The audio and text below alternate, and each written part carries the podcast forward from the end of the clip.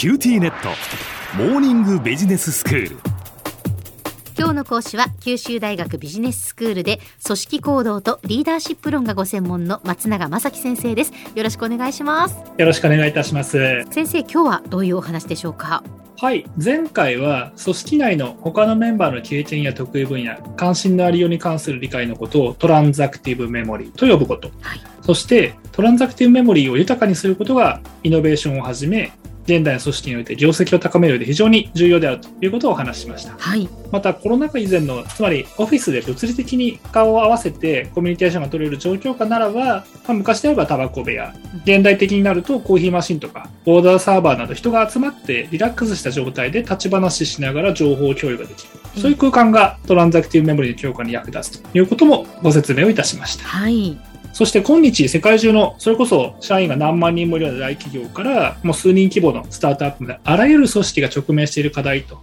いうのがトランザクティブメモリーであるとかその土台となるメンバー間の信頼関係をオンラインコミュニケーションを通じてどのように構築するかというものです。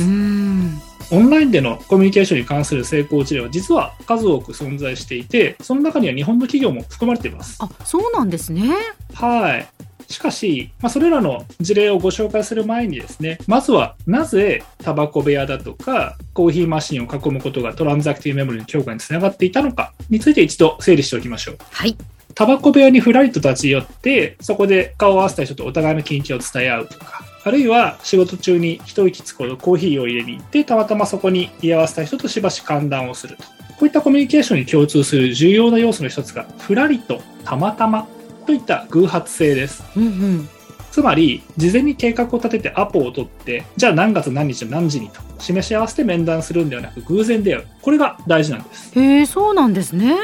はい。というのも、組織内のコミュニケーションというのは、そのままだとどんどん偶発性がなくなっていって、うん、いつも同じ人としか話をしないという状態になりがちだからなんです。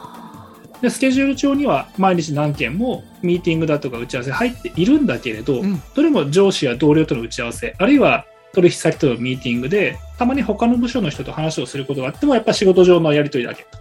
コロナ禍でオンラインコミュニケーションが主体になって、なんだか息苦しさを感じるという人は、あるいは組織はそういうところが多いんじゃないでしょうか。なるほど、まあ、仕事上のそのやり取りをしている相手直接関係のある相手とは、まあ、コロナ禍であろうがコロナ以前であろうがやっぱ話をしますよね。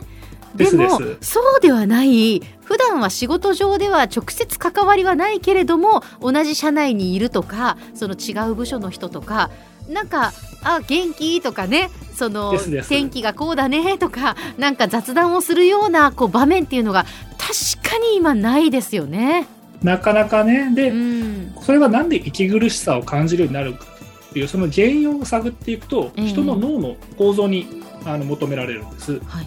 人の脳というのは相矛盾する2つのニーズを持ってまして、うん、新しいことを知りたいだけれどもう一方では未知の情報は怖いので避けたいというふうに願うちょっとわがままな性質を持っておりますなるほどわかる気がしますでそのためにいつも同じ人としかコミュニケーションしないでいるとですね前者の方のニーズが満たされなくて親身がないでこれストレスがたまるんですねはあでもちろん話す相手同じでも、なんか新しいトピックについて情報交換するとか刺激があれば全然いいんですけれども、うんうん、職場の同僚や上司との話でそうそう新しい話題が毎回出てくるものではありません。はい。その点、タバコ部屋やコーヒーマシンの周りで歓談すると。いうのは、先ほど小浜さんおっしゃった通り、基本的にまあ、会う予定がもともとなかった人なんですね。最近どうというところが入っていくので、うん、話してるだけで基本面白いんですよね。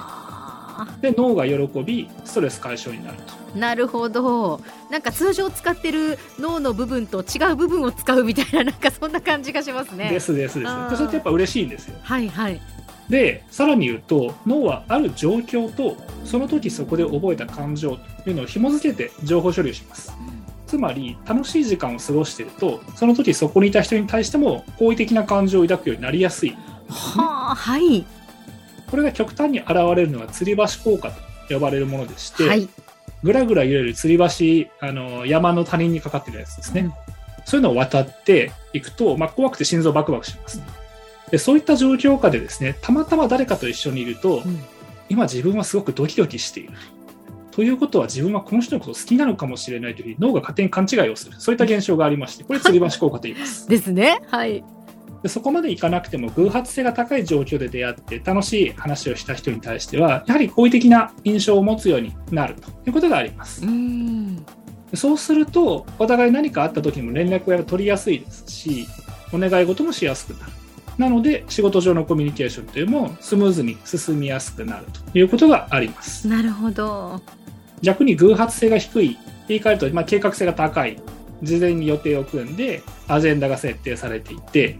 で、ステージ売りに書き込まれた時間通りに話が始まって、まあ、話が終わるというようなコミュニケーションばっかりだと、どうしても、まあ、自分も相手もつまらないなと感じたり、そこまでいかなくても、少なくとも、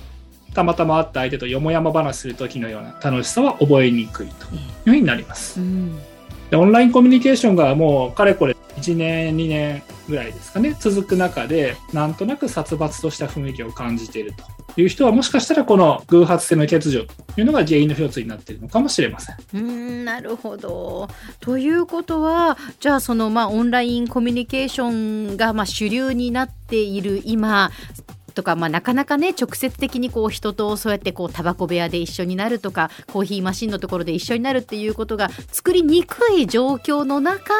どうやってそこを埋めていくかっていうことになっていきますね。おっしゃる通りです。ええまあ、オンラインコミュニケーションだからというところがあるとも言えるしないとも言えると。はい。あのオンラインコミュニケーションであってもうん偶発性のあるやり取りこれができるような工夫をしさえすればまあいいだろうということで、次回以降そういったところをいろいろとまたお話ししていければなというふうに思います。はい。では先生今日のまとめをお願いします。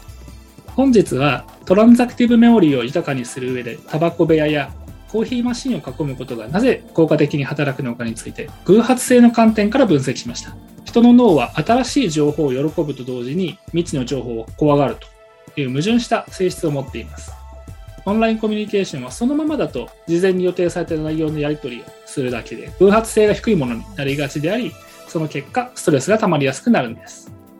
今日の講師は九州大学ビジネススクールで組織行動とリーダーシップ論がご専門の松永正樹先生でしたどうもありがとうございましたありがとうございました。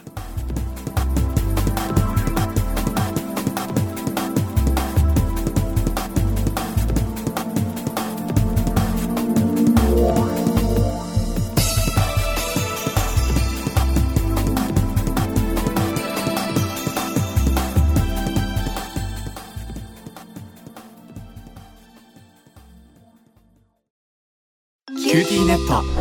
お乗り換えのご案内です。毎月のスマホ代が高いと思われているお客様 QT モバイルにお乗り換えください。あなた乗り換えるわよ。お父さん早く。乗り換えるなら今格安スマホの QT モバイル